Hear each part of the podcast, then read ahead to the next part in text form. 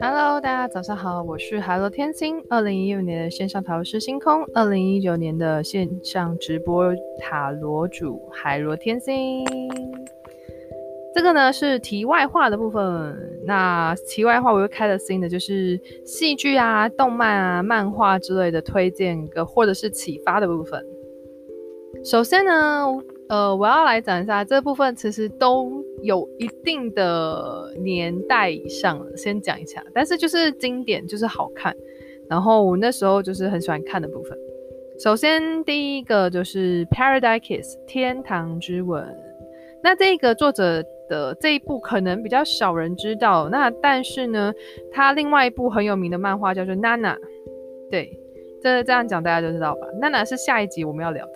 那这一集讲的天堂之吻部分呢，它大意上面就是女主角她的年少轻狂的爱，后来呢，就是回归到了现实面的感情的世界，在这样子。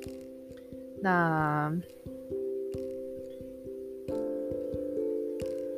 这一部戏呢，日剧啦，我其实是看了日剧之后，然后再去看回他的那个漫画的，我印象当中是这样子。那这一部是我认识向井理的，我记得是这一部开才开始认识他的。那其实向井理他的那个学历还蛮不错的，对，然后长得又呃帅，对，他其实算是我就是蛮欣赏的类型的那种帅，对。那重点不是这个，重点是就是。其实，在里面呢，就是女主角其实有很多的在感情上面的纠葛选择，还有一些她自己的，呃，就是你可以在里面看到说，呃，在感情迷恋，然后还有就是认清爱的本质的时候的那个的情况，对。但是这一部算是悲剧，对，我认为算不算是？就是不算是，就是那种欢喜收场的那种，就是大结局很好的结局。它比如算是偏悲剧的那种结局这样子。所以如果大家不喜欢就是悲剧收场的朋友们，就可以跳过这一步啦。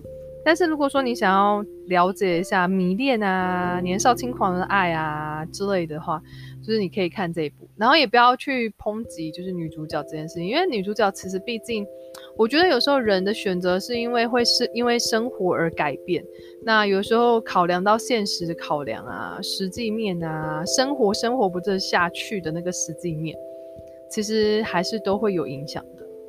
对，所以这是推荐大家可以看的部分。好的，这是第一部日剧跟漫画的部分。谢谢大家，我们下期见啦，拜拜。